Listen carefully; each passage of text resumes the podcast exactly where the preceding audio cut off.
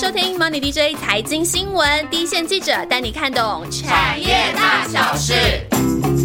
Hello，大家好，我是万万。呃，我们延续上个礼拜的节目呢，主要这个礼拜我们还是继续来谈 IC 设计。那上个礼拜的节目，我们已经有提到说，IC 设计最主要，我们先观察短期库存是怎么修正，要怎么观察它的库存修正的力道，呃，阶段又是如何。然后我们有带听众来看一下，说从农历年开始，一些美股的科技财报周，晶片厂商对于接下来 IC 设计的看法跟产业的趋势呢。然后还有我们有提到。呃，来看 IC 设计不得不看的细制裁这个族群，如果还没有听的听众朋友们，可以先去。听完这一集节目之后，可以先去回顾一下上个礼拜的节目。那这一集呢，我们再来跟大家好好聊聊今年的 IC 设计有什么看点。那先欢迎我们的主线记者庆祥。Hello，我又来喽！大家上一集有没有好好听呢？对，还是 DJ 咖啡有没有好好看呢？两个都要。我们 Podcast 跟 DJ 咖啡可以搭配服用，没错，是不一样的。对，然后我们都两个都需要你知道 cover 一下，没错。然后其实呢，我们先来看。看一下这一集的节目，我们如果说就终端的应用面，今年来看 IC 设计会不会成长呢？可是其实老实说，应该。蛮有挑战的，没错。刚刚在节目开录之前，我就跟万万说：“哎，其实今年 IC 设计真的要估成长的，真的不多。尤其现在现场已经开始在跑法说了嘛，没错。现在法说，我觉得现在应该最近就是听到大家说，哦，今年哦，哦不明朗，订单看不到。对，我们在观察。对啊，所以其实我觉得，尤其在现在年初，因为第一季又是最淡的时候，对，所以你真的要常常说出什么很乐观呐。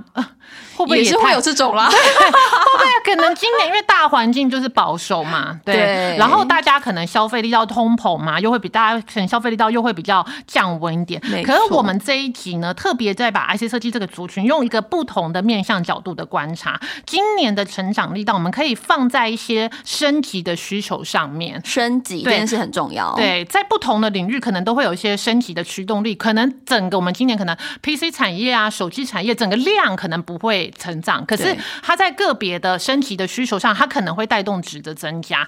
那今年今今天呢，庆祥就特别提到说，今年 IC 设计可以看到的四个大的亮点升级，那分别是什么呢？没错，因为其实今年刚刚提到说，我们其实第一季要落底，然后后面要回温嘛。那其实就这样的速度来看，其实升级还是一个蛮重要的一个推动力。嗯，所以就很细心的帮他整理了，到底有四个什么样可以升级来看的产业。对，那第一个其实。就是高速传输规格的升级，因为其实像天呃台积电自己也提到说，高速规格这件事，高速传输这件事情是很重要的嘛。嗯大家可以想象到底什么是高速传输，因为其实像资料量提升，就包含比方呃伺服器的新平台啊，什么 PC 的新 CPU 啊，这些都是让资料量运算量提升嘛。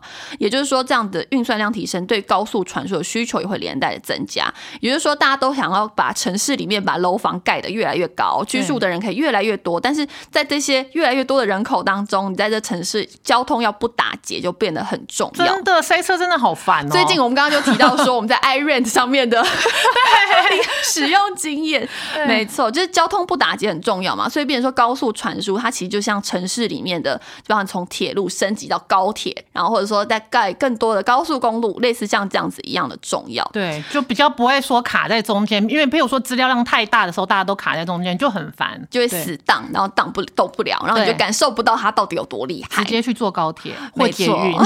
对，所以像今年其实 CES 当中，其实像 Intel 也推出了像支援 PCIe Gen Five、Gen 五这样的产品，比起前一代的 Gen Four，其实它的速度其实快上两倍哦。真的，真的要快还要更快。对，就一条变两条的概念。所以在这些当中，其实还是在比较旗舰或者说比较高阶的产品嘛。但是主流端、消费端，其实像。呃，USB 四啊，或者 PCIe Gen Four 这些，它的渗透率其实会慢慢提升的。嗯，那像 USB 四来说，哈，它其实每一秒可以达到四十个 Giga Gigabit 的传输速度，也是比前一代的 USB 三点二，它的传输速度也是有两倍以上的提升哦。好快哦！到底要多快？对，哎，其实我们平常可能自己的话，可能感受不到，可是因为我们像我们公司，我们有在做那个影音，对 DJ 咖啡，对 DJ 咖啡也是，然后我们自己也会有采访 CEO，没错。然后呃，我们的影音制作部，他可能每天或者是每个礼拜都会收集到大量我们 对，像最近的拜年影片，大家都传的非常的对 对大量的影片需求，所以对他们而言，他们可能就觉得说哇，如果他们还在用那种什么 USB Two 啊，或者是 USB 三，可能对他们也都觉得太慢了，就要放在那边等很久。对，所以他们现在都是直接都是买那种最高等级的，然后。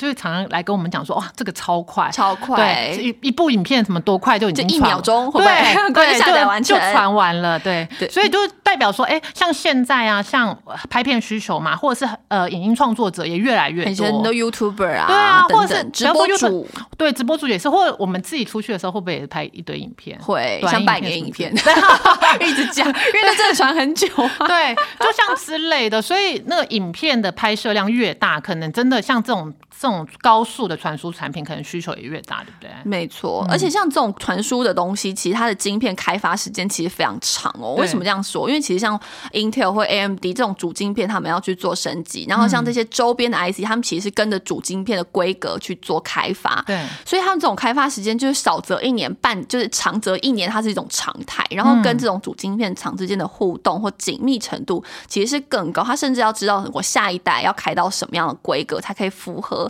新的晶片的要求，嗯，所以像这种越来越规格、越来越高的产品，它开发时间也会越来越长，然后也需要去做反复的验证啊、修正啊，对，所以这种传输的要求越来越高之下，客户企业会。就是这样，这些晶片厂，他们也会对于周边的晶片的要求也会提高，所以他们其实间合作其实是非常紧密的。所以你可能一代的一代跟着主晶片一起，所以就是大家的合作关系都非常长久。没错，像是以翔硕来说，就是五二六九的翔硕，它其实像 USB 四的产品也包含很多面向，就包含从装置端到主控，它两个都有做，都有做。而且像 device 端这边，它其实今年的 USB 四其实是今年第二季就要开始量产，然后 host 端就是主控端这边在第。三季就要开始量产，也是今年还蛮重要的一个动能哦。嗯，因为其实像强说它主要的产品就是在 PC 的市场嘛，那其实很多很多人其实并没有那么看好 PC 今年市场的量，所以对于价来说，对于这种规格升级会变得很重要的一个营运，就是一个带动它值的成长，然后也把它的产品组合调好一点。没错，然后像另外一个就是苹果的供应链普瑞四九六六，其实它也是在 PCIe Gen Four 的这个 Retimer。刚弯弯我说 Retimer 的中文是什么？Retimer 到底是什么？到底是什么？其实就是。你在传输规格的时候，你在传输让这些讯号从 A 点到 B 点，它越拉越来越长嘛，所以你要 A 到 B 之间，你要有个讯号的中继器，就是让它这个讯号可以再加强，然后传到它该去的地方。所以他就给了我一个很长的中文名字，我不想说了，反正大家可以自己 Google。讲完之后我就说，哦，好长哦，中继器。好啦，反正就是这样的产品，Retimer 或 Redriver，其实它都是有这样的功能。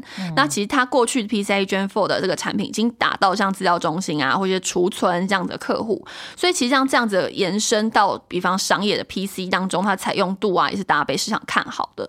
那另外就像 PCA Gen Five 就是这样的产品和客户已经在包含这样车用啊或伺服器这些比较高阶的应用都已经有在陆续开发，然后看看后续有没有新的动能可以看到喽。嗯，那。那个翔硕的部分是不是也有在 PCIe Gen Five 这个部分有些投入呢？没错，其实他们那时候总经理就提到一个还蛮重要的点哦，因为其实像 PCIe Gen Five 的产品，因为它其实在产品的效能因为提升了嘛，所以其实在晶片端的开发或制程其实也变得要更难，它就必须要采用 FinFET 的制程。那比起过去像 Gen Four，其实就用二八纳米来说，二八纳米感觉就是相对用成熟制程了，对不对？相对来说，那是也就是说，它 Gen Five 要用更先进的制程，也需要投入更多的研发资源，因为更贵，更。贵，因为光照也更贵，然后你开发时间也会更长，所以其实包含市场的策略啊，或者说呃价格端都是必须要去考量的。哦，所以它相对可能会这个部分会稍微慢一点，因为初期的投入成本是有一点贵。也要看客户这边的需求，其实因为 Gen Five 才刚出来嘛，所以其实市场端要接受，然后要开始量产的那个量要出来，其实都大概是要到明年了。嗯，所以它就是慢慢在跟着这个升级的需求上来。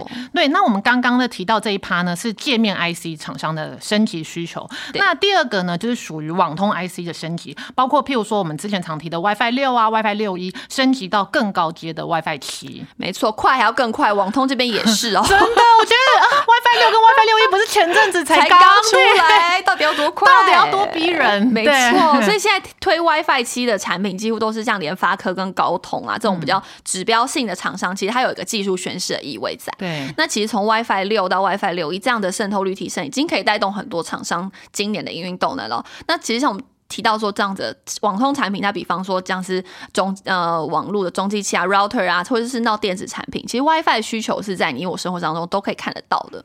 那从 WiFi 六它的市场规模也是逐步的放大嘛。其实像去年的 PC 市场，你可能觉得哦，可能成长度没有很大，但是 PC 市场的这边的 WiFi 六的渗透率，其实去年已经到五十五个 percent，其实也还蛮高，就已经比年初预期的还要高了哦。那其实像。这样子的状况之下，到今年其实 WiFi 六几乎已经是这种高阶机的标配了。到今年的渗透率，其实刚刚讲到五十五嘛，那呃去年五十五，那今年可能到六十到七十这么多。对，就还可以再往上再拉升，没错。而且让它从 router 这个部分，像路由器的部分，那其实去年 WiFi 六的渗透率有五十趴。那到今年呢，因为大家还是在各国还是基础建设啊这些投资之下，所以这样 router 的渗透。Router 这边的 WiFi 六的渗透率有机会到六十 percent，所以客户一直升级的意愿也还蛮高的，对不对？因为基础建设一直在部件之下，所以你周边的东西其实也可以去跟着升级。对，那除了 WiFi 六之外，其实像 WiFi 六一也是一个重点。很多人都说 WiFi 六一其实它是比较像网通里面的一个比较过渡性的产品。哎，我可不可以问一下，这 WiFi 六一、WiFi 五一是不是都是一个加一个一？是不是都是一个比较？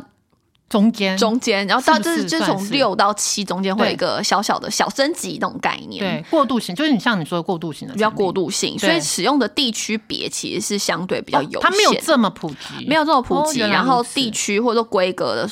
的限制之下，所以渗透率其实还没有那么高。嗯，那所以我们就提到说，那下一代 WiFi 期待是比较看好，像联发科，我们刚刚讲联发科啊、高通，其实都已经有这样的产品。而且今年上半年我们就可以看到一些量产的贡献，在一些比较欧美、比较高阶的这种产品里面了。对，所以像我们提到网通晶片嘛，好像是不是就不能不提国内的网通晶片大厂瑞昱？没错，二三七九的，对，二三七九的瑞昱，而且忽然对对瑞昱最近我觉得有一个很好笑的。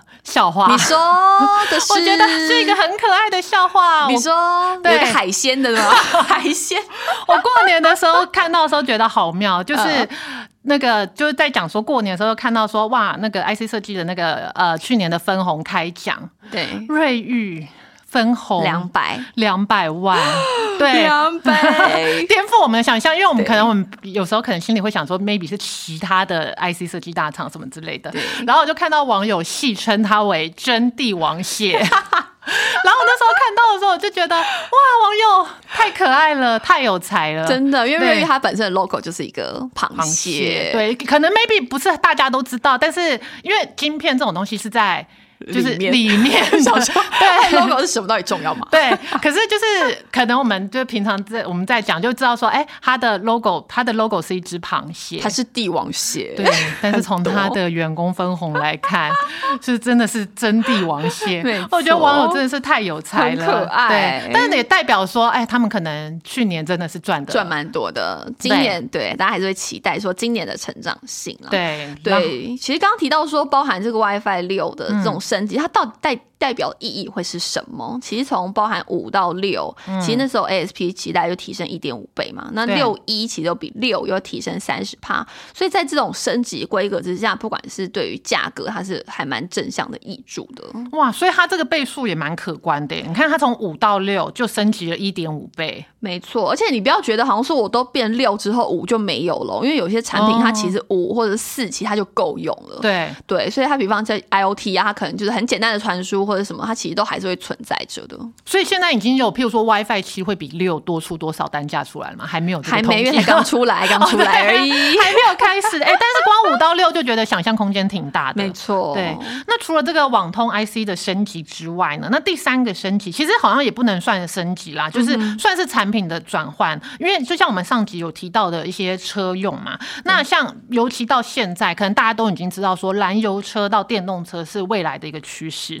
那它从这样子的一个转换过程中，它也可以带动车用晶片的需求吗？没错，其实从燃油车到电动车就是一个升级了啦。然后除了上集我们提到说，像瑞昱啊、联发科，其实有一些比较小的 IC 设计业者，像是呃翼龙啊、羚羊，或者是像裕泰，然后呃原相，这些他们虽然是都是比较周边的，然后但是他们也投入在车用这样的领域当中。而且就像你说的，车用要很早嘛，而且验证时间要很久，所以他们也是要早一点开。开始来做投入，开始做布局了。对，而且像最近我们一定要提到说，像 MOSFET 厂商其实也非常积极投入在这个车用的领域。像今年初还蛮最近发生的事，就是这样 MOSFET 厂的捷力五二九九的捷力和二级体厂鹏程，他们就携手在这个车用领域做布局。因为鹏程本身在车用二级体这部分，它的状况就一直它的呃市占率啊，都一直都是蛮不错的，就已经蛮多客户群在里面。对，所以这件事情也让我想到说，其实像之前红海跟国巨也入主这样 MOSFET 厂富顶这样的合作案。其实台湾的 MOSFET 厂其实还蛮积极在去投入在非消费性电子的领域，其实它目前还是很蛮多在 PCNB 的领域，或者是说这种小家电啊这些厂商，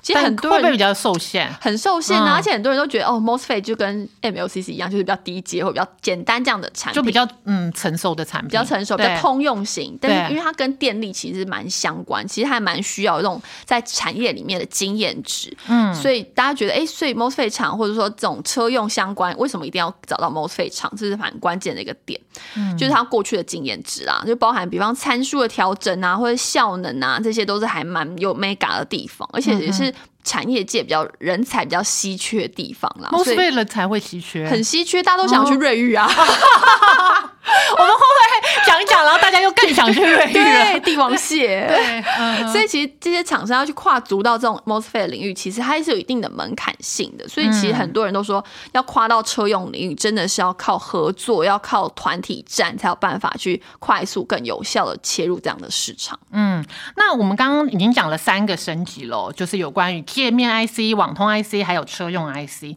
那第四个升级呢，就是大家今年可以说是在各个电子零组件、各个产业都非常期待的伺服器升级。像我自己跑的 PCB 啊，我们 PCB 产业真的今年真的是靠这个升级，就是跟部分跟伺服器相关的，就整个大家都有点整个都。鸡犬升天的感觉，可是最近不是很多云端业者都说要下修今年资本支出，对于伺服器好像因为又有点疑虑。但是如果他有切到新一代伺服器平台的，他们今年都相对有信心。然后再加上可能去年年第三季以后就一直都很淡，所以今年就一直超期待。譬如说，呃，maybe 马上就要推出的 Intel 的 Eagle Stream，那像这个。伺服器的平台转换呢，像 AMD 的第四代的平台，还是从去年的十一月就上市了嘛？所以有的厂商他比较做 AMD 做比较多的，他可能去年第四季的时候，他就有一些呃营收的表现了。那 Intel 是我们之前是一月，我记得是一月初的时候，还有发表了嘛？对，发表 Eagle Stream，那它可能真的上市时间会在第二期，那也是今年一个呃，我觉得不管是 PCB 啊，或者连接器或者相关的，可能他们都蛮期待这个伺服器平台转换，可能在 IC 厂商也是对。其实像信华呀，就是五二七四的信华，这不能不提我们的股王，IC 设计的股王。对没错，它的 BMC 其实就是在远端伺服器管理晶片，它的概念就是放在主晶片旁边去做一个呃管理的一个这样的晶片，它还是跟主晶片厂要非常紧密的配合。嗯，所以我们这样看到信华，其实就是今年度过第一季淡季之后，其实像刚刚提到的新平台，就是它的出货啊，或者是营运都会有机会来表现增稳，而今年还是有比较被看成长的一个厂商。很难得，今年要成长的 IC 设计真的不多。刚刚刚信想想说，哦，今年信华也是会成长的哦。对，在这个大你知道吧？在这个大环境之下，都主要就是看这个呃升级升级的需求，对，没错，主要的动能。然后其他，它除了 BMC 之外，是不是还有一个很可爱的 Mini BMC？到底什么是 Mini BMC 呢？它其实就是概念，是因为我们刚刚讲到主板旁边就 CPU 已经会搭载一颗大颗的 BMC，就是一般的 BMC。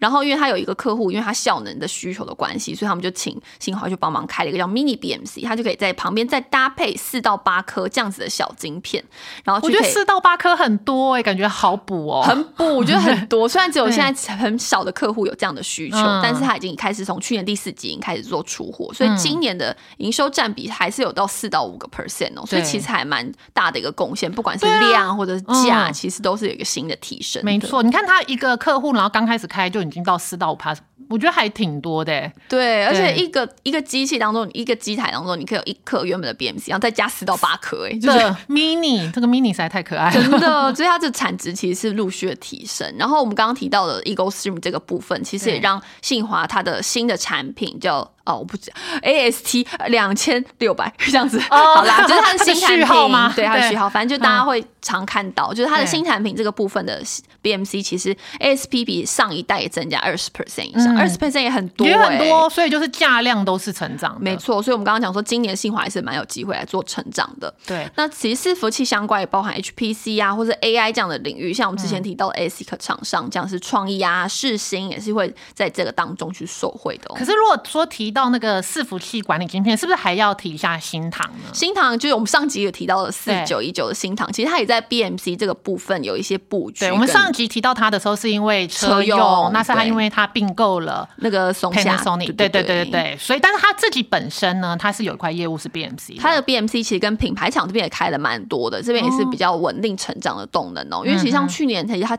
也因为产能受限，所以它 BMC 那个部分其实有一点点受限，到后来其实它有新的产能挹注之后，它 BMC 也慢慢走顺。那看看今年 BMC 这边品牌厂的开案状况怎么样，应该是对于今年是比较正面加加分的部分了。嗯哼，那刚刚呃现场有跟我们提到，就是整个我们今年看 IC 设计的升级需求有四个亮点嘛，就是网通，然后高速传输，然后车用，然后我们最后一个提到的是伺服器的升级。那 IC 设计族群呢，除了我们上集有提到的细制材啊、刻制化晶片之外，整体这个时间节奏来讲呢，我们看到说去年年报公告，譬如说第四季的财务数字，大多是可以预期啦。除了说普遍毛利率可能还是有些压力，那库存还是偏高之下呢，第一季因为第一季毕竟淡季，然后需求也是。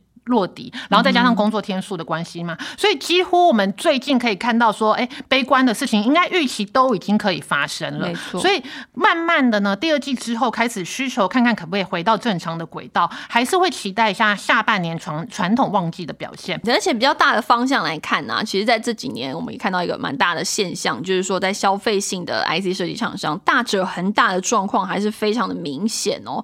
为什么这样讲？因为刚刚提到说，在包含长约啊库。存这些打击之下，让很多的小厂的财务压力非常的大。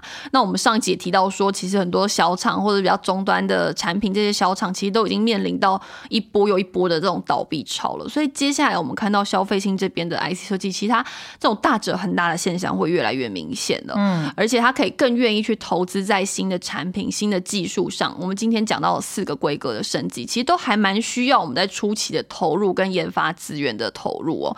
因为其实像呃。去年起，大家都会问说，你明年的明年对，就是今年呐，就是去年底就会问今年说，哎，那你明年在研发这边你要怎么投入？你人才要怎么找？嗯，因为其实那时候还蛮大的一个新闻是在讲说，就是敦台有个金石计划。对，所谓的金石计划，就是说我们在人才上面或者在研发上面，我们要更精实去投入在呃应应该未来要发展会成长的领域里面。对，其实。